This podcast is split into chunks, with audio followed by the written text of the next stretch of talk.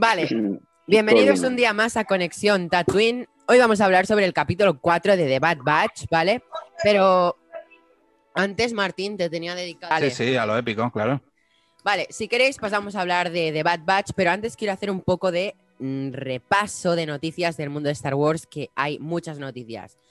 Si queréis, digo las noticias seguidas. Si queréis comentarlas, las acabamos de comentar y pasamos al Bad Batch, ¿de acuerdo? Genial. Eh, vale, primero de todo, como noticia, nuestro querido Dave Filoni ha sido ascendido a director creativo ejecutivo de Lucasfilm, que creo que es algo muy importante para todos nosotros. Y tanto. Y Hola. Ni no se te oye. Eh, Roger, sí, yo te escucho. Ah, hola, hola. hola. Ni- Ni la hora. Se te ha co- se ha- has desaparecido. Sí, me ha- se me ha pirado esto. Vale, ya, ya. Sí. Ahora sí. Vale, Dave Filoni ya tiene su increíble puesto, ¿vale? Para continuar. Ah, bueno, aclarar que eh, Kathleen Kennedy sigue siendo la presidenta de Lucasfilm, ¿eh? Pero tiene más poder Filoni, más o menos. Después, la serie Rangers of the New Republic, tras toda la movida que hubo con Gina Carano, está en pausa creativa. En plan, desde que se anunció no se ha vuelto a empezar una preproducción. Pero eso la gente está haciendo un. Está moviendo las redes sociales diciendo que ha sido cancelada. Hay que aclarar que no está cancelada, que está en, en pausa porque hay un montón de proyectos por delante. Y para acabar, em, a los miembros del rodaje del libro de Boba Fett les regalaron unos stickers conmemorativos y había un detalle que decía que era el fin de la grabación de la primera temporada. Eso puede ser que haya una segunda. y con esto, si queréis, ¿queréis empezar podcast? Ok. Sí, cla- sí, claro. ¿Qué os parece lo de Dave Filoni? Eh, Empiezo yo. Venga, a mí me parece alucinante. eh, la noticia ya era hora de que le dieran el lugar que le corresponde a Dave Filoni, aunque ya lo, lo tuviese eh, emotivamente, pero bueno, ya reconocidamente a nivel internacional ya tiene su sitio. Digamos que el cetro y la corona ya la llevaba, ahora ya se lo han dado. El cetro y la corona es el cerebro creativo de, de todo el universo Star Wars junto con su equipo de guionistas y, John Favreau. Y, yo creo que ahora con, todo el camino despejado, sin ciertas barreras que, te- que tenía con, con Kathleen, bueno, pues se abre un campo bastante grande. Así que yo me alegro muchísimo. Me alegro muchísimo. Larga vida a Dave Filoni. Yo lo que quería preguntar es, vosotros lo sabéis, entonces, este mm, Filoni queda por encima de Favreau. O sea, Favreau, ¿qué, qué cargo, qué es entonces? Pregunto. Fabro empleado. Empleado. Ya está. Sí. Pero yo, yo, espera. Ya dije en un podcast, bueno, creo que en uno no, lo he dicho en mil podcasts y antes se lo he vuelto a decir a Martín. Que van a echar a Caitlyn y No, va espera, sí. Filoni es un artistazo, ¿vale? Y él está en su puesto de máximo de artista que se puede tener. Correcto. Y Febru, como siempre he dicho, es el hombre de negocios. O sea, cuando Caitlyn abandone su puesto, quien ascenderá será Febru, lógicamente. Porque Febru sí que es un hombre de negocios. Y vamos, Vale, tendríamos claro. la, la mejor corona que se puede tener. Claro, será como una unión entre eh, Filoni y Favreau, que eso será un, bueno, algo maravilloso. Fabroniverse. A tope. Los Fabroniverse, exactamente. ¿Cómo os gusta poner nombres a las cosas, tío? Bueno, no, sí, sí, obviamente yo creo que sí, que está claro que, que son buenas noticias y buenas y en el fondo esperadas. O sea, yo creo que en el fondo a nadie nos sorprendió, ¿no? Yo creo que es lo que decías, lo habíamos ido como incluso comentando en algunas de las veces como que era, que era cuestión de tiempo, ¿no? Que, que se hicieran estos algún movimiento, ¿no? Como dices, en, la corona de, de, de todo el tema de Lucasfilm. Eh. Si Es, queréis. es, Ah, perdón, acaba. es- es Lucas, o sea, ¿es Lucasfilm o la división Disney? No, es todo Lucasfilm, ¿no? En teoría. Todo lo caso es un mandato, lo que pasa que arriba de todo está Disney. Claro, bueno, y hay el director creativo de Disney y todo eso. ¿no? Es Sí, como, sí. es como la Unión Europea. Países con sus gobiernos y luego está la- el conjunto de la Unión Europea. No sé si me explico. Sí, Estaría sí, sí, bien. no, no, está claro, está claro que está el grupo Disney Y, luego dentro tienes a Lucasfilm, sí, sí, está claro. Igual que Marvel. Exacto. Yo creo que es el mayor acierto que, que, ha hecho Disney por apostar por un mundo llamado Universo Star Wars. Creo que tiene que tener el protagonismo que se merece junto a Favreau y que, y que al final lo van a conseguir, porque son los que han conseguido levantar toda la franquicia de Star Wars después de que haya sido vapuleada, sobre todo gracias a, a las secuelas, que yo sigo defendiéndolas a muerte. Gracias a las secuelas, no, gracias a Kennedy que se arruinó por aprobar eso. Bueno, bueno yo, yo, creo que todo movimiento al final es acertado, incluso de lo que estamos de lo que vamos a hablar a continuación, que es Bad Batch, es muy, es muy acertado eh, por parte de Disney, incluso cuando hay capítulos que nos puedan parecer peores, ¿no? En Clone Wars también los tenemos. Incluso en todas las películas de Star Wars tenemos eh, momentos de, de, cada película que son bastante bajos o, por lo menos menos interesantes, por así decirlo. Aún así son complementos que, es un, yo como siempre digo, es un engranaje que empieza a funcionar y que seguramente en un futuro nos dé muchas alegrías porque van a seguir juntándose piezas y bueno, en, este último capítulo de Bad y cuando queráis empezamos a hablar de ello, hay una pieza más que se ha unido al engranaje para seguir uniendo todo este universo de Star Wars y todo lo que representa. Bueno, sí, pues si queréis, después de que era comentar esto, si queréis, empezamos a hablar del capítulo. Y Roger, ¿quieres empezar a opinar del capítulo? ¿Cómo os gusta que empiece yo, eh? a mí me, encanta. No, yo, lo, yo te prometo, lo hago a voleo, en plan. Cuando siempre que me conecto digo a voleo, en plan. Veo un nombre, tú, tú, tú. No, pues puedo empezar yo. A ver, es evidente que lo que voy a decir yo no os va a sorprender. A mí sigue, bueno, sigue esta serie, sigue faltándome. O sea, sigue que también yo vuelvo a decir lo que he dicho siempre. Seguramente es una serie que la tendrás que valorar sobre el total. Para mí es, complejo el hecho de, que, al menos a mí, a mí entender, ¿eh? valorarlo de un punto de vista que para mí sé que va a ser difícil encontrar un capítulo que yo acabe y diga, ¡buah! Qué locura, porque además no olvidemos que la, muchas cosas están pensadas más a nivel de arco. Es cierto que de momento son capítulos que no, no es como arcos, como eran Clone Wars, ¿no? Porque evidentemente es todo sobre el mismo, digamos, sobre Bad Batch, pero mm, a mí me cuesta valorarlo de manera individual de una manera que, que sea como positiva, como, como espero de, de, otros productos de Star Wars, ¿no? Yo lo que creo bueno, ya, ya, comentaremos luego más en, extensión qué puntos sí me han gustado, qué puntos no, ¿no? Pero, pero bueno, eso, yo creo que, que aún le falta. Que para que yo diga, ¡buah! ¡Qué capítulo! y cosas así, me falta, me falta, la verdad. Yo lo puntúo con un. Puedes decir la verdad. Seis. un, seis y medio. Le doy el medio punto por, por volver a ver a ese personaje que nos presentaron en Mandalorian que nos apetecía ver a todos, especialmente a ti, Martín, ¿quieres continuar? Vale. Eh, yo, a ver, yo con, la, con lo que son las series y, bueno, esta que es animación, eh, yo sé lo que, lo que supone, que es que cada semana, en 20 minutos, te ofrezcan un extracto de lo que va a ser un total. Y un total que no se sabe cuántas temporadas, como si es una, o como si son siete, como de Clone Wars. Entonces eh, hay que saber extraer de cada capítulo algo, algo positivo. También lo negativo, evidentemente, porque eh, cada capítulo tiene sus cosas buenas y sus cosas malas. Eh, yo me quedo con lo positivo, porque quedarse con lo negativo, pues, bueno, ¿para qué? Entonces, en concreto, en este capítulo, para mí me ha ofrecido bastantes cosas positivas. Como bien has dicho, eh, como bien has dicho, ha aparecido un personaje bastante importante que ya estábamos esperando. Eh, además, con un propósito que abre una puerta bastante interesante, porque aparece con un propósito que te deja con esa eh, expectación de a ver por qué, a ver qué pasa ya en el siguiente. O sea, ¿por qué pasa eso? Porque eso hasta, hasta ahora no pasaba. O sea, no, pasaba ni, no pasó ni en el primero, ni en el segundo, ni en el tercer capítulo. Ahora sí, ya sabemos que algo hay. pero algo hay, pero ya, ya, lo tocamos, ya tocamos ese, ese, ese algo especial. Porque una caza recompensas está por medio ya.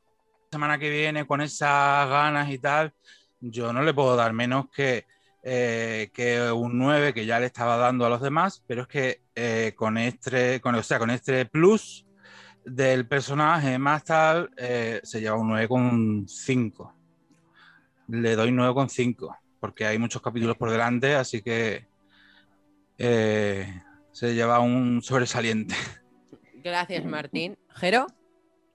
Sí, lo primero es muy buenas noches a todos. Vida.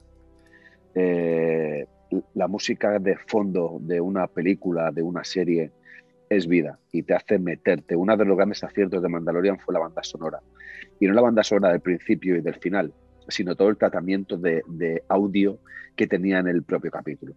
Y, en esta serie, si, si descontamos el episodio 1, que fue brutal, en el episodio 2 y en el episodio 3, eh, incluso un poco en el 4, es un poquito eh, flojo porque la música, ese sonido de ambiente no te hace meterte en el capítulo como debería.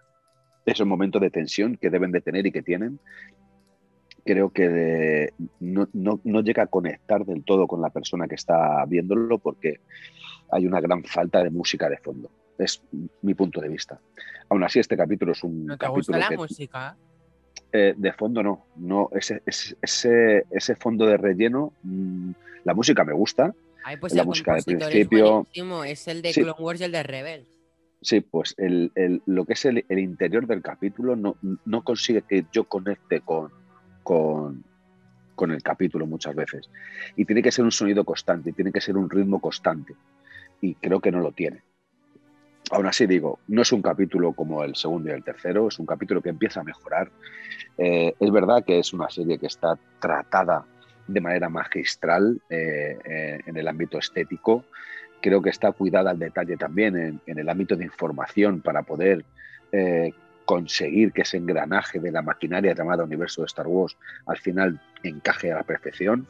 En este capítulo hemos tenido apariciones como Fennec, como decía Martín, una caza recompensas que seguramente nos augura un futuro mucho mejor, en el sentido de que aparezcan otros cazas recompensas quizá tan importantes como Boba y, creo que la trama se va, em, empieza como a desarrollarse de manera positiva. Es verdad que a Omega, después de cogerle el cariño abismal que le cogí en el primer capítulo, ese capítulo tan largo que me hacía falta más, eh, se me quitó mucho en el segundo y en el tercero. Y en este todavía no me ha conseguido enganchar. Aún así, yo desde aquí digo que, Omega va a tener un significado muy importante para toda la saga. Me da la sensación, creo que lo están haciendo de manera inteligente para, llegar a unos últimos cinco o seis capítulos bestiales y brutales que nos hagan volvernos locos y darles otra vez esa puntuación de un 10. Mi puntuación, la entraremos a debatir eh, el fondo del capítulo, mi puntuación es un seis y medio como Roger, porque creo que a la serie le queda mucho por demostrar y eh, tengo muchas esperanzas en que esta serie sea una de las series más grandes del mundo de Star Wars. Venga. Ahora ya con todo el ojo de enrolle y spoiler. Venga, Martín, dale candela. Bueno, pues a mí el capítulo, como ya he dicho en la intro, me ha encantado porque, a ver, que aparezca Fennec buscando concretamente a Omega, eso es que eh, ya me abre un campo de teorías, de, posibilidades de, no sé, de el por qué. ¿Por qué está buscando una caza recompensas? O sea, ¿lo está haciendo como, como caza recompensas? ¿Lo está haciendo como eh, intentar, eh, eh, no sé, rescatarla? Yo intuyo que es como caza recompensas por la época en la que nos, en la que nos encontramos, ¿no? pero eh, recompensas, ¿quién paga a Fennec? O sea, se abre todo un mundo con, la simple aparición de este personaje que convierte a un capítulo de veintipocos minutos en, algo espectacular. Estamos hablando de un solo personaje, un solo personaje que además eh, se carga a medio, a medio cuadrón, porque se quita de medio a, a Wrecker y se quita de medio a Hunter. Es decir, que un solo personaje revoluciona el gallinero de, The Bad Batch y y, sin esperarlo. Porque, bueno, de hecho, eh, estábamos esperándolo, ¿no? Eh, la aparición de, un cameo, pero que no lo esperábamos en el 4 y tampoco esperábamos concretamente que fuera a principio ni o sea que aparece de repente ras y, y, monta la que monta camino o camino perdón perdón Omega todavía no se entera muy bien de qué va la historia, porque evidentemente ha estado la pobre encerrada todo el tiempo en camino, y el resto eh, tampoco se entera muy bien porque están ubicándose. O sea, a mí me ha parecido un capítulo en el que ya por fin eh, me ha enganchado, ya me deja con la expectativa de a, ver el siguiente, a ver el quinto, a ver qué pasa. No sé si a vosotros, yo creo que algunos más, algunos menos, pero ya me deja con la cosa de a ver el quinto, a ver qué pasa a ver si vuelve a aparecer Fennec o no, o ya dan más pistas de quién es esta chica eh, Omega, no, no, tanto de quién es, sino lo que representa. Porque sabemos que es de camino, que es un clon, que es un clon que ha salido chica y, ya está. Pero eh, ¿qué representa? ¿Por qué la están buscando? ¿Por qué la quieren? Entonces eso me, me alucina. No sé al resto qué os parece o qué os supone si queréis eh, opinar al respecto. Venga, dale. Bueno, yo, creo que tienes mucha razón, Martín. Creo que lo más interesante de este capítulo es para quién trabaja Fennec. Indiscutiblemente, viendo en el ámbito visual, que, es un capítulo donde tiene el último tramo de una buena acción, de, de unos momentos que nos mantienen en tensión y que nos deja apartar la mirada de la pantalla, eh, creo que al final todo el mundo se pregunta, ¿para quién trabaja Fennec? ¿Trabaja para los eh? ¿Trabaja para el Imperio? Quizá trabaja para otro cazarrecompensas, quizá Boba Fett, no lo creo, ¿eh? no lo creo. Esto es una teoría un poco loca, ¿no? Aunque creo que Boba Fett al final tenga una representación en este Bad Batch y aparezca de alguna manera. creo que lo, más común y lo más lógico es que Fennec trabaje al final para la base de camino, ¿no? Para, para, el planeta de camino, para aquellos dirigentes que están intentando buscar a Omega de manera desesperada, porque en ella tiene que estar ese gen o, esa modificación de la que se hablaba en capítulos anteriores, ¿no? Y, claro, eh, ¿quién sino que un cazarrecompensas para poder conseguirla, además? Si, si Fennec hubiese tenido intención de matarla, lo podía haber hecho. Sin embargo, era eh, cogerla y llevarla hacia algún lado. Sabemos cómo actúa un cazarrecompensas. Primero, primero dispara y luego pregunta. Sin embargo, aquí no. Aquí era llevársela y llevársela a alguien. Y cuando es llevársela a alguien es porque ese alguien sabe que es valiosa. Y yo creo que ni tan siquiera el imperio sabe de que hay, que hay un clon eh, chica eh, que pueda tener esa importancia y, esa, y, que sea tan vital para lo que es el transcurso de, lo que es el imperio, ¿no? Y la verdad es que es una parte que te deja con ganas de que empiece el, próximo capítulo, ¿no? Eso sí que, sí que al final te engancha. Eh, y bueno, pues ya veremos a ver. Ojalá, ojalá todo esto tenga que ver con esa evolución que espero de Omega para poder ser una de, las, de los grandes iconos de este universo de Star Wars.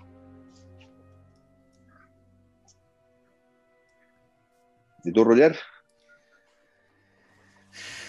Yo, mi opinión en general y comentario es que obviamente hay puntos en los que me ha parecido un pelín más entretenido. Em, pero, y bueno, y me ha gustado el hecho de volver a ver a Fennec, pues es un personaje que me parecía interesante, entonces volverlo a ver es algo que guay, que, que mola, ¿sabes? Pero no sé, es que no sé si a lo mejor es el tiempo de duración, que ya sé que, no, de, que no tiene nada que ver y, es el tiempo que es y todo eso, pero mm, me cuesta ver lo que es, pero a mí me está faltando algo. No sé, no sé, tal, vez es que simplemente es a nivel de gustos y ya os dije desde un primer momento, ¿no? Que tampoco tenía unas expectativas tan bestias o porque yo soy consciente de que a mucha gente, todos vosotros, pues todo el tema de los clones es un, mundo que os flipa y a mí especialmente los clones en sí no es lo que más me atrae y me ha traído nunca del universo Star Wars, ¿no? Entonces, claro, yo no sé si a lo mejor lo que a mí me está faltando es que simplemente solo clones me aburren. O sea, es que a lo mejor al final es algo tan básico como preferencias, pero a mí sí que me siguen faltando cosas. También es lo que decía, a lo mejor Por es ejemplo, ¿qué cuestión- te falta? No, por eso os lo digo, que es, si es algo... No, no, pero es que por eso te estoy diciendo, me, me cuesta mucho en plantear punto a punto qué es lo que no, porque es- simplemente es esa sensación que tengo. O sea, no, no sé, me, me, me lío- guío por, por sensaciones y mi sensación es que acabo el capítulo y no me quedo con el hype, con el... No sé, o sea, esto es posible si hablamos de Mandalorian, hablamos de... O yo qué digo, o sea, acabo el capítulo y decía, uff, qué desencanto, es como, ni siquiera era como, guau, guau, qué ganas de que vea el siguiente, es como, ok, o sea, yo creo que, que simplemente va por aquí, a mí obviamente, por eso te digo, tal vez es lo que digo, ¿eh? tal vez luego a mí me metes aquí un poco más de, yo qué sé, me- que vuelve a aparecer el Caleb Dune y con- me cuenten cosas que no sea todo el rato clones, clones y más clones, y a lo mejor me engancha más, o sea, es que es posible, que por eso os digo que, que eso ya es un punto en el que, en el que es ya de, de objetividad, de, de gustos, y a lo mejor a mí esos gustos pasan en que solo clones literalmente me aburre. Mm. Entonces, claro, eso yo soy consciente de que ahí pues, es una serie que, que va de un grupo de clones. Entonces, pues ahí básicamente soy consciente de que es posible, que sí, que estoy seguro que habrá capítulos que diré, hostia, ¿qué capítulo? Pero no deja de que yo cuando vea los capítulos me quedo con el uno más, ok, vale. Ya. Yo si queréis, como Sí. antes no he dado opinión, y ya que estamos en la zona spoiler para debatir el capítulo, voy a decir un poco sobre el capítulo. A mí, sinceramente, voy a decir una cosa.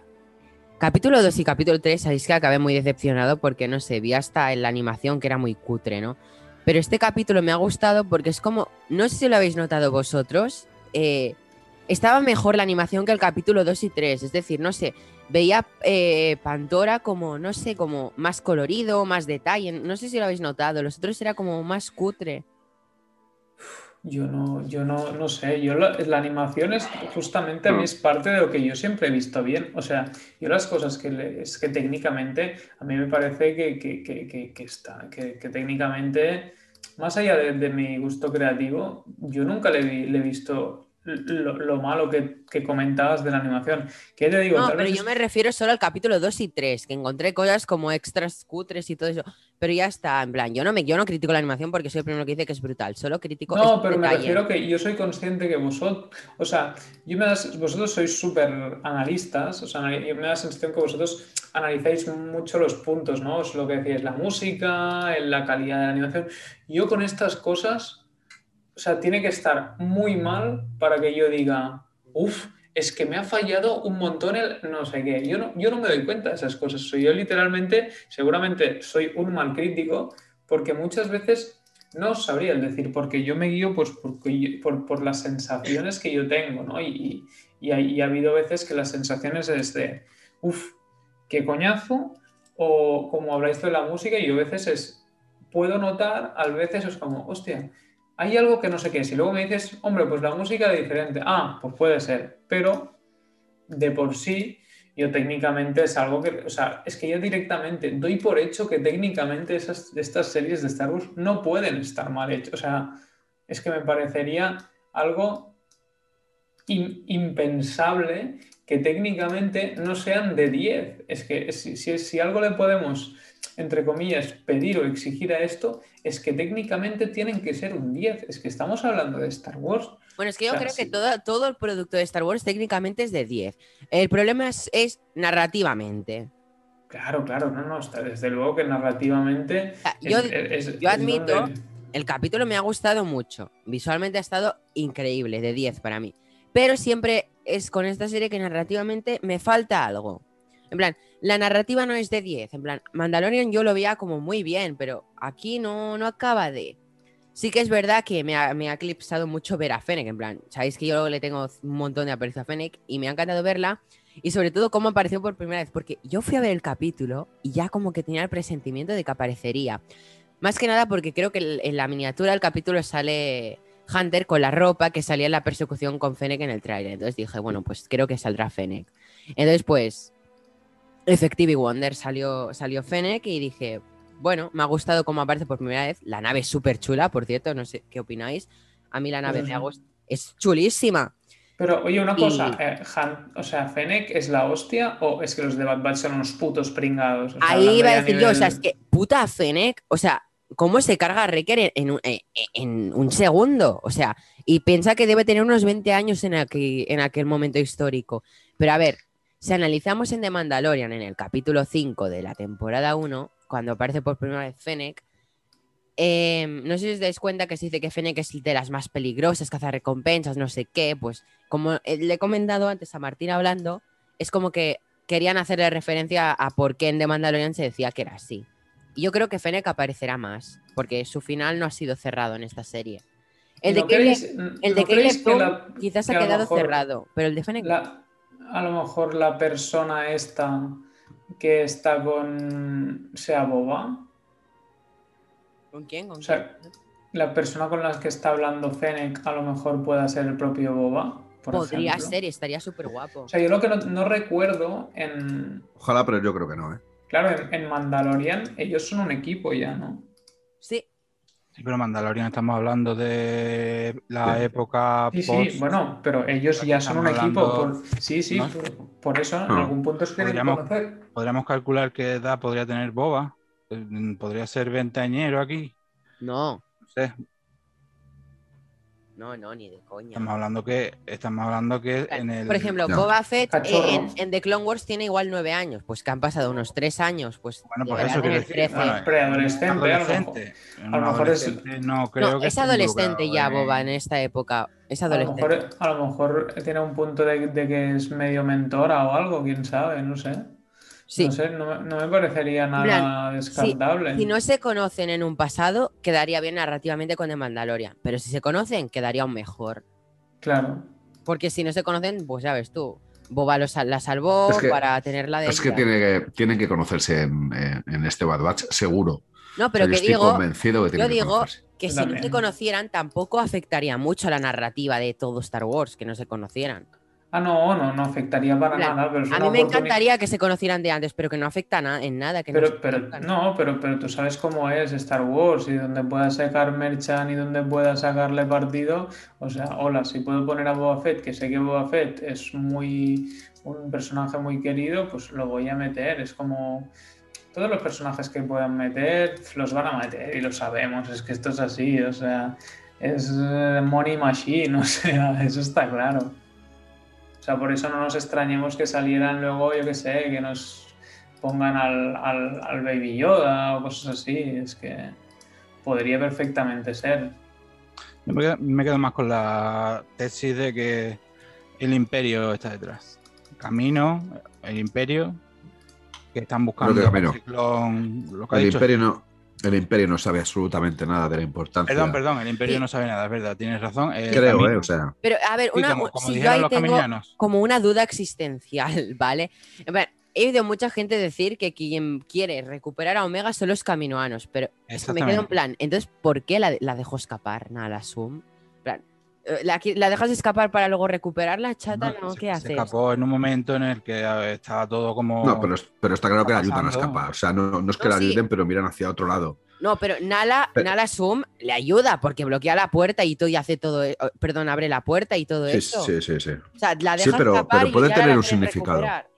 pero puede tener un gran significado, eh, Neil. Eh, El significado de que realmente sea tan importante que acompañe eh, a, a- los Bad Batch, a los clones de Bad Batch, para que aprenda y para que expanda todo ese potencial que pueda tener. Porque Claro. al fin y al cabo, eh, Omega es solamente un ayudante eh, de, medicina. Es De enfermería, o sea. total. Sí, sí. Sí, o igual, Claro. o igual Nala Sum solo la quería tener fuera mientras estaba Tarkin por ahí rondando, ¿eh? Podría ser. También para protegerla, para que no Claro. sepan de, de su alejarla potencial. un Eh, poco es más, de Tarkin. Yo, yo creo que- que... que van a buscar también a Boba con ese sentido, para, porque yo creo que son los únicos, eh, para ellos deben de ser los únicos dos clones eh, con un potencial importantísimo. Antes hablaba Rugger de que eh, no les gustaba los clones, que él veía una serie de, al fin y al cabo, de clones. Yo es que no los veo como clones, como son totalmente diferentes a ellos. No los veo, aunque sean iguales, no los veo como clones. Creo que es un grupo rebelde como era el equipo A, de la serie de, televisión tan, tan famosa, es verdad, son un equipo de rebeldes, rebeldes dentro de, su, de su, corral, dentro de, esos clones, y que realmente son pues la excepción que, que confirma la regla, ¿no? Y, yo les veo cada uno como encima les, dan un, aspecto totalmente diferente, eh, les humanizan a todos de una manera muy diferente.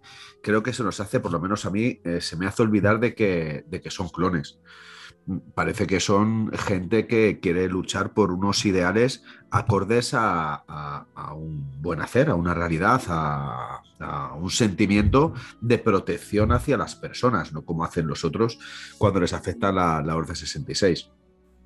Y, y bueno, creo que hay, como os decía, dos grandes personajes como son Omega y Boba que son totalmente contrarios, diferentes al resto de los demás, y que, que tienen que, no sé, dar, dar, todo ese potencial. Y Omega tiene que darlo. Y, que se haya ido con los Bad Batch es para poder aprender y poder sacar su potencial. Es verdad que en el capítulo 1, en el capítulo 2, en el capítulo 3, incluso en el capítulo 4, hemos visto una pequeña, eh, un pequeño aprendizaje de la propia Omega. O sea, cada día aprende algo. En el, episodio 2 disparó y dijo, ay, nunca había disparado. En el episodio 2 o en el episodio 1, no me acuerdo. Nunca había disparado, hijo. En el 1, en el 1 fue. Y qué bien lo he hecho, ¿no? O sea, eh, en todos los capítulos se hace algo nuevo eh, que dice, es como si dijera, anda, si sé hacer esto. Y yo, joder, pues no lo he hecho tan mal y no soy tan mala. Entonces yo creo que ese, ese aprendizaje es totalmente imprescindible para ella para poder explotar todo su potencial. No, sí. Y además que otra cosa de este capítulo que cabe destacar es que el capítulo anterior era nada de acción. Y de repente hemos tenido bastante acción. Yo creo que hemos tenido una escena de acción prácticamente tres cuartos del capítulo. En plan, si lo divides, no, no ha sido la mitad, sino tres cuartos de capítulo brutales de acción. Sí, sí, por eso, por eso yo he salvado, he salvado, lo, he puntuado un poco más que los otros, porque pues eso, eso era muy necesario una escena de, acción como, como, la que se ha visto en esa parte, la verdad. Yo creo que era muy imprescindible para, para, para, pegarle un poco de caña, porque sí que es verdad que, que si no, un poco, ¿ves? O sea, Jero llevaba ese durmiendo los últimos dos capítulos. Hoy no este no te has dormido, ¿no, Jero?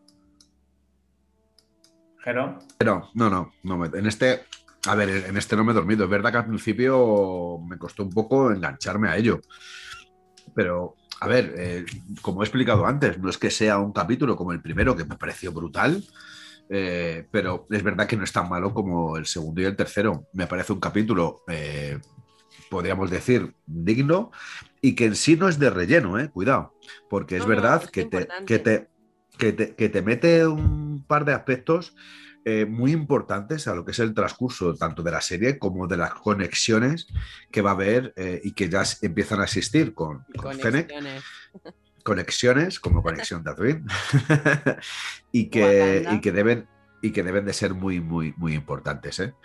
Y aparte, el, look de, Hunter, además que tiene mucho que ver con, yo creo, con el título del capítulo, que es Acorralados, y que es que es igual a Sylvester Stallone en John Rambo en la película Acorralado. O sea, es que es brutal el parecido en muchísimos aspectos. Yo creo que es muy acertado el, look que le dan, sobre todo con el, con el título de, del capítulo. ¿eh? O sea, ole ahí, yo soy un amante del cine y he de reconocer que que em, el Rambo es una de las películas míticas y clásicas y que seguirán siendo clásicos, igual que Rocky, creadas por Sylvester Stallone, eh, los personajes y bajo mi punto de vista muy bien creados y, porque vas a saber lo que vas a ver en el cine, no, no nos engañemos.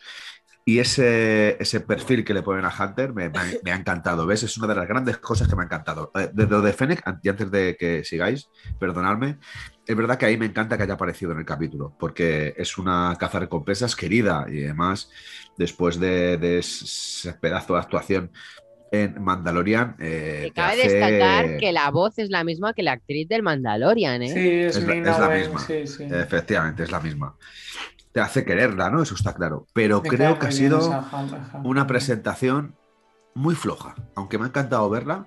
Ay, pues a mí me ha encantado como la han metido en plan, en la nave tranquila, se baja al planeta. Seguramente el, error, el error este, en que ya conocíamos que iba a aparecer. Entonces, al saber que iba a aparecer en el transcurso de la, de, de la serie, es como que no te lo esperas tan, tan de ahí- esa manera. Ahí hay dos cosas. Estoy de acuerdo con Jero, que podría han anunciado- épica, ¿eh? La han anunciado y le quita el hype, ¿vale? Porque salió en el, trai- en el primerísimo tráiler de todos, que no era ni un tráiler, era un sneak peek, ¿vale? Entonces, ¿eso fue un error o no? A ver, vamos a analizar. Es un Star error. Wars, espera, espera, bien, deja que acabe mi teoría. no, no os abuchéis. Mira, primero de todo, quizás necesitaban meter algún personaje importante para llamar un poco la atención de otros fans como los de Mandalorian, que tienen muchos de la serie, ¿no? En plan, un poco de atraer miradas. Aprovechando que la metían en el tráiler. Pero Star Wars siempre ha vivido de meter sorpresas a nada más ves el capítulo, en plan, sin decírtelo antes. Pero si no te avisaban, en plan, sería más guay, pero claro, igual necesitaban como el marketing, ¿no? Pienso yo. En plan, yo hubiera preferido que no me hubieran dicho nada, porque la serie me la iba a ver igual. Pero claro, mm, yo creo que han tirado un poco más por lo comercial, no sé. Yo creo que es un error 100%. Pero, tirar por lo comercial a día de hoy con, con Star Wars y después de no. ver Digo, Mandalorian. pero es que, pero un momento, un momento, es que yo creo que hacemos un error muy grande al comparar Mandalorian y Bad Batch. O sea, yo creo que estamos yo no he comparado. nosotros- No, no, pero lo digo por lo, por lo que acaba de decir. Yo creo que no tenemos en cuenta, para- o sea, hay que ser muy conscientes de que infinita cantidad de gente que ha visto Mandalorian no va a ver ni se va a plantear ver los dibujitos de Star Wars. O sea, eso es, eso es una mentalidad y eso es ultra real, por lo que yo estoy 100% de acuerdo con tu teoría, Neil Ah, de vale. que, de que obviamente es una estrategia de marketing de a ver si puedo sacar a algunos de estos que no quieren ver dibujitos Ya. de Star Wars, pero les mola ese personaje de Fennec. Entonces, yo estoy 100% de acuerdo con, con, con, con lo que ha dicho Neil. Yo creo que es claramente una estrategia de marketing, sino qué sentido tiene. O sea, yo estoy 100% de acuerdo con lo que has dicho, Neil. Es como lo de Rex, tío. ¿En serio me, me dices que sale Rex? Vale que me causa más hype, evidentemente, pero sorpresita hubiera estado mejor, digo yo. Bueno, pero, pero a lo mejor gente, no te diré como yo, pero, pero, pero como yo qué sé, si yo no hubiera visto Clone Wars, a lo mejor, de- bueno, claro, si no hubiera visto Clone Wars no tendría ni pajotera quién es Rex, pero yo me refiero, sí, yo, yo creo que es totalmente esa estrategia de, de pillar público que no le gusta ver dibujitos. Evidentemente, para Obi-Wan Kenobi no van a hacer un puto spoiler porque el, el título ya, ya dice todo, ¿sabes? Por ejemplo, digo Sí. Obi-Wan Kenobi, o Lando, o Ahsoka, o Mandalorian, en plan, ya se tienen su propio nombre, pero Bad Batch, claro, como viene de Clone Wars y todo esto, pero otra cosa, que sepáis que cuando se estrenó, dur- durante todo el proceso de estreno de, de WandaVision, la serie más vista de Disney Plus en Estados Unidos fue Clone Wars y no WandaVision. ¿Lo Porque sabíais? estaban aún con el hype con Ahsoka. Correcto, Claro. imaginaros. Claro. Cómo, Ahsoka ha cómo una serie animada superó, cómo una serie animada superó en visionado a una de Marvel. ¿Eh? Ojo, ¿eh? También por, también por el- las críticas del inicio de WandaVision, Claro. también te lo digo, ¿eh? Bueno, ya, pero que digo que, joder, lo que No, están no. haciendo Star Wars con la animación no lo va a lograr Marvel, porque ahora empezará con What If, No. pero ya ves tú. En plan, va a ser lo primero que hagan animado así a nivel bombo, UCM, canon, todo. Sí, sí. Ya, pero, pero fijaos que a Clone Wars le ha costado muchísimos años y siete temporadas y una especie de pretemporada que se hacía en 2D eh, eh, para poder llegar al, al nivel que ha llegado, porque antes Clone Wars no era conocido absolutamente por casi nadie, solamente Claro. por cuatro frikis que nos- y aún así yo me considero de los que aunque lo conocía no lo vi, lo he visto el año pasado la serie de Clone Wars porque sí. se me parecía, se me hacía muy pesado ver una serie de dibujos animados. Y gracias a Mandalorian han conseguido, eh, creo que, eh, de- empujarnos a muchos. Yo a ver Clone al Wars. COVID, yo gracias al COVID, tío. A lo mejor ha sido el COVID. No, pero, lo que tú dices, le ha tardado muchos años Star Wars, es mucho esfuerzo, sudor y Sí, sí, claro, claro. Lo que han pasado, pero que digo que lo ha logrado, o sea, ha logrado que una serie de Loki se cambie de día. O sea, a ver, o sea, está logrando mucho hype para ser una serie animada. Entonces, que no me venga a mí, con perdón, sí. que me gusta Marvel, pero que no me venga aquí intentando hacer algo animado porque no iban a hacer eso en live action. Porque cuesta hacer lo que ha hecho Star Wars durante tantos años. Y detrás ha estado nuestro dios Filoni. Cállate que aún te van a fichar Marvel a Filoni y a estos les pones la pastuqui delante y te quedas sin Filoni y nos ponemos todos a llorar, ¿eh? No, no provoques, ni que Marvel al final. No, pero a ver, solo he dicho. Disney. Pero no he metido a Filoni. Marvel- Pero imagínate, imagínate tiene- que os quiten a Filoni, chaval. Marvel tiene a. Kevin Feige. Aunque. Y a Favreau, a Favreau también lo tendrá, ¿eh? O sea, porque. Bueno, Favreau, no, Favreau lo ha tenido desde mucho antes que Febro, Claro, Wars. por eso. Febro inició el. UCM, ¿eh? Febro inició el UCM. Efectivamente. Es un amante de. de- Y aparte, de- de- interpreta de un personaje todavía vivo. Es muy bueno. Sí, sí. y ¿Os dais cuenta que. Febru está desde la primera película del UCM? En, Sí. tanto en Sí, sí. cámara como detrás de cámara, ¿eh? Sí, sí, sí. Porque sí. encima también aparecerá en Spider-Man 3. Pero bueno, volviendo al hilo del capítulo, ha estado bien, básicamente. Y ah, otras cosas. sí, sí. Había dos referencias, no sé si las habéis notado, una episodio 2 y otra a Rock One. A Rock One, el muñequito con el que jugaba Omega es como el Stormtrooper con el que jugaba Jyn Erso. En este caso, el de Omega era un clon. No sé si os habéis dado cuenta. ah, con- yo pensaba, me suena un huevaco y medio es- esta- ese muñeco. Y no, no, no, no caía. Hostia, qué buena, Neil. Pues Además que hay un Funko, ¿no? De, de Jyn Erso con él, ¿no? Hay un Funko de Jyn Erso con ese muñeco. Estaría guay que hicieran el de Omega y ponerlos al lado. Pues Y no Decidme te que, no tenéis, decidme que no tenéis ese Funko, por favor, tío. No, yo no lo tengo, ¿eh? Je- Jero seguro yo que sí. Yo sí. No, Bueno. claro, normal. Y otra referencia que había es a episodio 2. Uh, ¿Sabéis cuando claro. estaban en el camión de la basura? En la plena persecución, el conductor dentro con su musiquita. En episodio 2, cuando Obi-Wan y Anakin están en persecución con una caza de recompensas que se parece a Fennec, por cierto. La, la Sam Wessel. Sí, pues justo están encima de, de un speeder, creo que es, y el de dentro del coche está empanado mientras se tirotean allí. Es verdad, es verdad. Y aparte es que eh, justo Fen- ese- esa caza recompensas tiene un toque de Fennec. Bueno, luego es un alien, Sí, ¿sabes? porque Pero ti- tiene, ese, Ah. tiene ese tipo de casco, sí, sí. Es una chica, sí, es verdad. El, el rollo también cuando yo vi Fennec la primera vez, incluso llegué a pensar, digo, ¿cómo? cómo? Que, que, puede- que pudiera haber sido esta Sam Wessel. Ajá. ¿creéis que puede haber tenido algo que ver Fennec con eso? En plan, que Fennec tomara la armadura legado de aquella. Fua, Uf, una teoría muy loca, ¿eh? rebuscado, No. Sabemos que ese alien le tomaba la forma a alguien. Pues a ese alguien a quien le tomó la forma a esa chica, puede ser que Fennec haya Ah. recuperado la armadura que tuviera su madre, porque encima tienen rasgos creo que asiáticos ambas, ¿no? Ah, y, si, y no, ya si nos volvemos locos, realmente es que Fennec es- está muy, ¿sabes? Mm. Hombre, no sé, es, ver. es- es muy, es muy rebuscado, ¿eh? Sería, No, pero eh, sería algo bien. que asombraría. Sí, sí, estaría muy bien y asombraría, ¿no? Incluso de- diríamos para aplaudirlo, ¿eh? Es cierto. Sabéis que es evidente. No, pero es, o sea, hay una cosa que, que le, que le doy a Neil es que hay muchas maneras de hacer un caso de recompensas y que es verdad que le hagas un relativo parecido. ¿Por qué? O sea, ahí eso. Eso puede tener aquí lo que dice Neil, tiene un sentido en realidad. Eso, es- eso estoy de acuerdo. Claro, y estaría guay que. Eso sí es una teoría loca, pero imaginaros solo por un momento que es la madre de Fennec. En plan, sería. Espera, sería como que la madre de Fennec ha trabajado con Django y luego Fennec trabaja con Boba. ¿Estaría gracioso o no?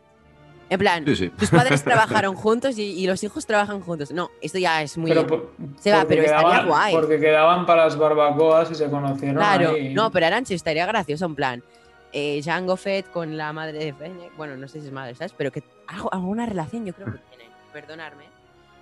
De, de todas las formas, para que veáis, para que veáis un poco el, el sentido de todo esto.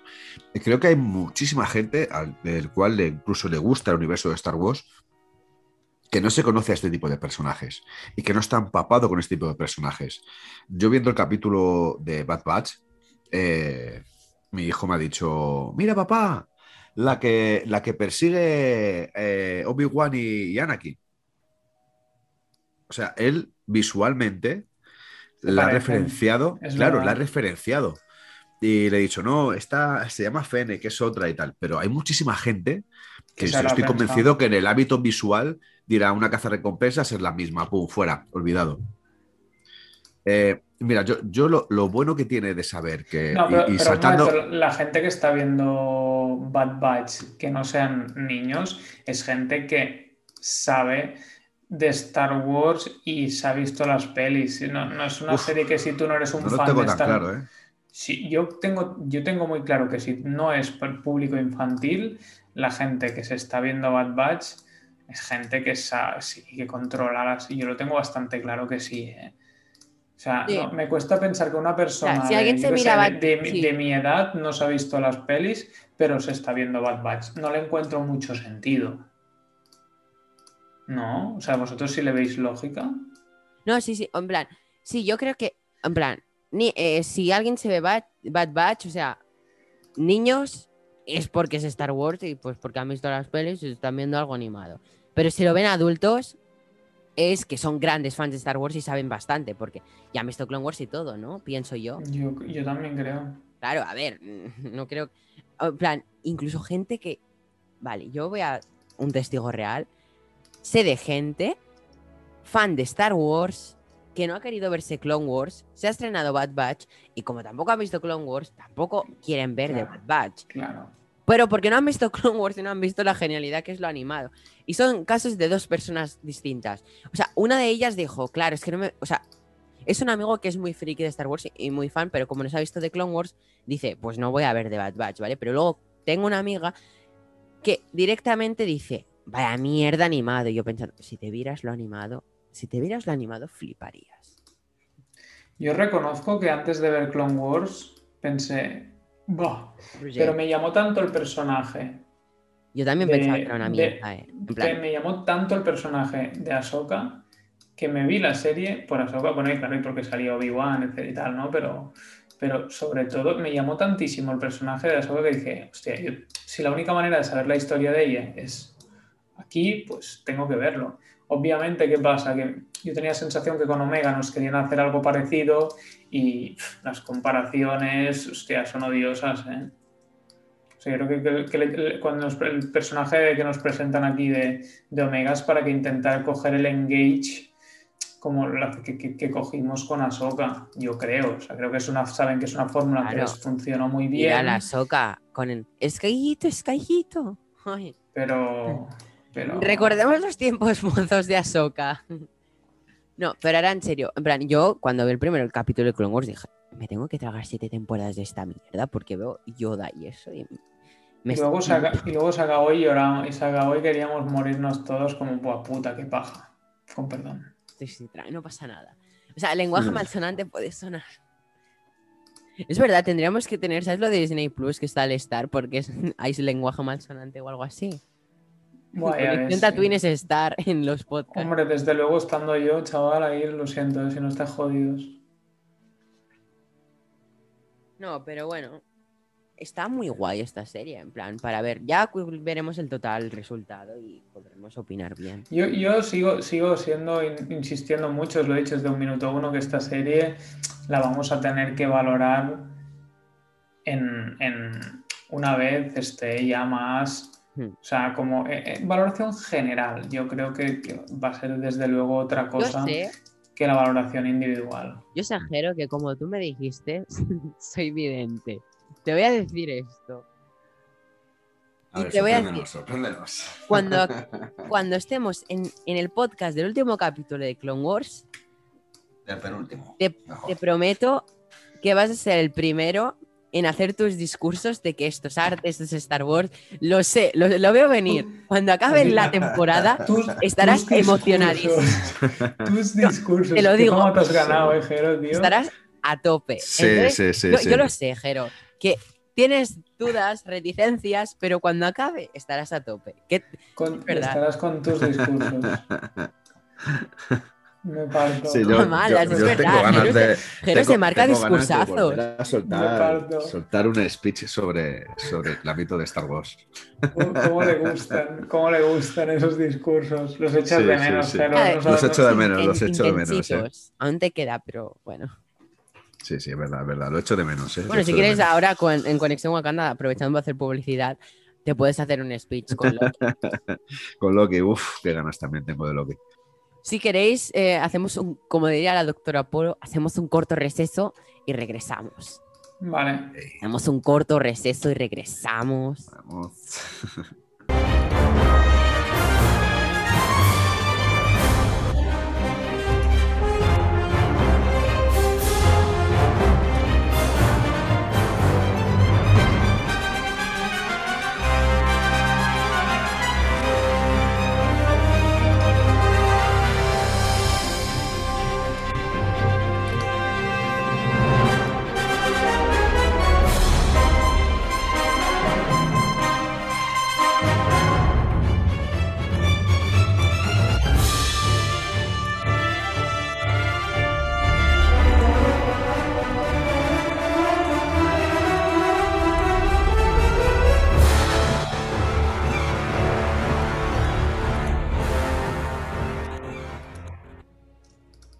encanta.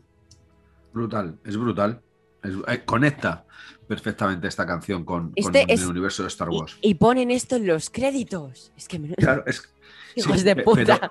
Pero, pero luego el, con- el contenido en sí, en el propio capítulo, no hay una banda sonora de fondo que, eh, no sé, por ejemplo, estaban los sonidos de, de- parecía el mercadillo ese, cuando Hunter está intentando conseguir eh, a Omega, ¿no? Rescatar a Omega. Pero no había esa música de fondo que te manteniese, que te manteniese en no, ese. Pero este, este compositor logró una magia con Rebel Shell. Tiriri, tiriri, tiriri, ti, tiriri, ti, ¿Sabes? Sí, sí. Usando cosas de, Jo- de- de John Williams. En plan, o sea, teníamos como un tema de Rebels. Tenemos el tema de Clone Wars, que era, era básicamente el de Star Wars. Y luego en, de Mandalorian, pues, o sea, en plan, como que cada producción tiene su, su mítico tema que la representa. Pero es que Bad Batch no suena, entonces no, no hemos adaptado un tema para el Bad Batch exacto. ¿Sabes? No sé si me explico. En plan, que no tenemos sí, un sí. tema oficial que diga tema Bad Batch y, y que sea exacto, lo conozcamos todos, porque Mandalorian es brutal, ¿eh? Sí, sí, sí, sí. Vamos, total. Cuan- Cuando había muchas reticencias en, en- en lo que es el compositor de, de- de Mandalorian, y yo creo que ha sido uno de los grandes aciertos de la serie. Eh, yo- no solamente por su banda sonora, sino por, por ese. mm, lo que hablaba yo antes, ¿no? Eh, ese- es- esa música durante el capítulo que te hacía conectar. O sea, es que es lo bueno que tiene una serie como Mandalorian, que, ese mí- sonido de fondo te hace conectar. A mí Ludwig Göransson, he de admitir que, que me encanta como compositor, ha compuesto bastantes cosas, me gusta. Precisamente mucha gente, lo, como tú has dicho, Jero, le tiene reticencia o lo critica y todo. Pero yo pienso, el, el la gente- ese, ¿no? Sí, la gente que lo critica, la gente que lo critica es la gente que ama a Hans Zimmer. Pero, o sea, Mm. ama a Hans Zimmer y tiene los mismos inicios. Hans empezó siendo teclista, empezó debutando en, en los MTV, en la primera canción que sonó en los MTV, que es Radio Kill de Video Star, ¿sabes? Joder. Eh, empezó a- en esa canción siendo el teclista de la primera canción que inauguró el canal de televisión americano MTV. Luego fue teclista de Mecano en un concierto, o sea, brutal. De Hizo un- Meca, ¿no? Me- mecano. Me- Mecano. En un concierto ¿Quién? tocó el teclado Hans, Hans Zimmer. Zimmer.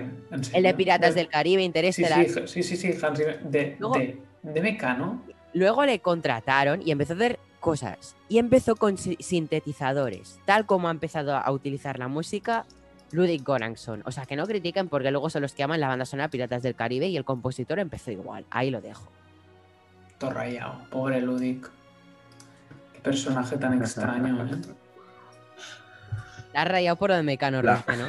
Sí, tío, la verdad es que, que Es- se me ha caído al suelo, tío, aquí Hans Zimmer, tío. Uf, es un dato, un dato bastante curioso, Es ¿eh? en su juventud. En plan, Sí, sí, eso es lo que me preocupa. ¿Qué Bueno, gustos pues- qué referencias no. musicales tenía, ¿sabes? no, no, él era, en plan, él era teclista, muy famoso. Entonces hicieron un concierto como importante, que hizo una, creo que fue- solo cantó una canción, Mecano. Entonces trajeron a esta, trajeron a el teclista, ¿sabes? Fue como un- algo especial.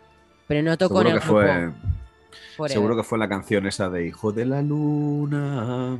Creo que fue la de Es como maquillaje, ¿eh? No, creo que es sombra aquí, sombra allá, ¿eh? Hostia. Sombra que sombra ya, maquillate, maquillate. Sombra aquí, bueno. sombra allá, Maquillate, maquillame. maquillate. Un espejo de cristal. Bueno, estamos, ¿queréis hablando de, que os, estamos hablando de que os gusta eh, Mecano. No, o sea, es un no, no. momento, Eh, esto quiero, eh, Roger. saber. Es adictiva. la Eh. Eh, Roger, eh, eh, tú ten en cuenta que ha sido la música de cuando yo era muy, muy, muy joven. de la vamos, movida madrileña. Era Literal. muy pequeño, era muy pequeño. O sea, pequeño me refiero que no tenía edad ni tan siquiera de, de- de poder salir solo a la calle. Pero fue con ese tipo de música con la que yo me crié, ¿no? Yo te, te asombraría el poder Ya, llegar a, a en conocer co- que, En, en el coche con tus padres o lo que sea, ¿no? que- Claro, y. Claro, joder, Jero, y tú has yo- vivido la, la movida madrileña, básicamente. Sí, claro. Yo, mira, literal. mi- mis primos, mis primos, que sé que alguno de ellos escucha el podcast, de aquí les, les saludo. Eh, son mayores que yo, la gran mayoría, y, y, joder, ellos han vivido mucho mejor que yo y más que yo la movida madrileña y, a- y de algunos de ellos, de Tito, de Miguel, de José, de, de- de Mari Carmen, eh, he, he- he mamado ese, ese gusto por la música, ¿no? También porque pasaba mucho tiempo junto a ellos Perdón. ¿Y el qué? ¿El qué? Perdón.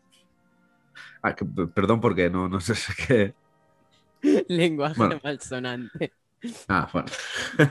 Pero yo me, yo me he criado con, con Sí, gente como Mecano. Me he criado con gente como el dúo dinámico, como José Luis Perales, como Topo. Tino Casal. co- como Tino Casal, eh, como los principios del, del último de la fila, uno de los grandes Alaska y los pegamoides. eh, Alaska, eh, los principios de Miguel Bosé, con el de Uy. Seré tu amante, bandido, bandido. O sea, no sé, ese tipo de música ha sido con la, que, con la que yo me he criado, ¿no? Y añoro mucho ese tipo de música. Además, eh, yo si, si veis mi- mi lista de Apple, de Apple Music es súper variopinta. Incluso puedo llevar a Rocío Jurado, que me parece la voz más grande que ha asistido de habla latina, de habla hispana, de, de toda la historia de, de- de la música. Para mí la más grande ha sido Rocío Jurado, ¿no? Como cantante, ¿eh? Y como- Pero de, de habla latina ya estás, o sea, no estamos hablando latina de... hispana. Latina hispana, o sea, eh, de... Sí, sí, todo de- Latinoamérica y todo. eh, sí, sí, sí, sí. Para mí la voz más grande que nunca ha habido Ah, ninguna bueno, voz como, igual. como, como potencia voz, sí, como Claro, potencia claro. de voz. Ahí no, ahí no, ahí no estoy contigo, Jero. Bueno, te van a- ahí por ahí te Porque si pones que- latino, no, ¿eh? Claro. latino Sí, yo tenemos de- Gloria hispana. Trevi, que yo Gloria Trevi forever. Lo siento, lo siento, soy gran fan de es Gloria muy, Trevi. es muy buena Gloria Trevi, pero no le llega ni a las rodillas de lo que hacía Rocío Jurado. Para, pa. Lo siento, lo siento, no Vale, le es que- llegan ni a las rodillas de lo que era Rocío Jurado, ese torrente de voz y es ese, ese ecualizador de voz perfecto. Espera, una pregunta. Perfecto. espera, ¿podemos despedir y luego hablamos de esto? Luego. Sí, venga, vale. Porque me gusta, esta- Me gusta la conversación, pero no sé si a los oyentes les gustará. Sí, sí, Si sí. queréis- Vale, vale, vale. ¿Queréis despedir? Hacemos Sí. la despedida, por favor, en- Venga. que no dure más de 2 minutos 46. Vale, ok. Roger, Pues nada, chavales, un placer estar una noche más de fin de semana discutiendo sobre esta serie, podría decir maravillosa, que para algunos de vosotros lo es. Espero que para mí lo acabe siendo también. Pero nada, solo decir que un placer, que seguro que se nos viene algo que seguirá dándole caña a la serie y que voy a acabar yo diciendo que seriote, ojalá pronto. Así Pero- que hasta la próxima, chicos. Bueno, yo, yo decir para finalizar como un principio es que como una ola, Bad Batch será mi, mi vida, ¿no? Parafraseando un poco a Rocío Jurado. una hora. Eh, Bad Batch será mi vida. Que una, un placer una semana más aquí, co- conversando y comentando todo lo que es el universo de Star Wars. Es, no sé, para mí un orgullo y una satisfacción el poder dejar que me oigáis por invitarme de nuevo y Roger y Martín por aguantarme mis chapas que les doy de manera continua. Eh, nos seguiremos viendo, seguiremos hablando de Bad Batch y seguramente estaremos Roger y yo al final de la, de la temporada primera de Bad Batch Eufórico. alucinando, eufóricos y diciendo viva Bad Batch, viva Filoni, viva Star Wars, viva George Lucas y viva su perro que se llamaba Chihuahua, creo recordar. O Indiana, no, era Indiana, era Indiana, perdón. Pero bueno, me es igual. Y viva hasta los Ewok. muchas gracias por escucharnos un día más. Nos vemos la semana que viene con el capítulo 5 y recordar que regresamos el, fin, el 6 de junio con la temporada 2 de Conexión Wakanda. Muchas gracias por escucharnos.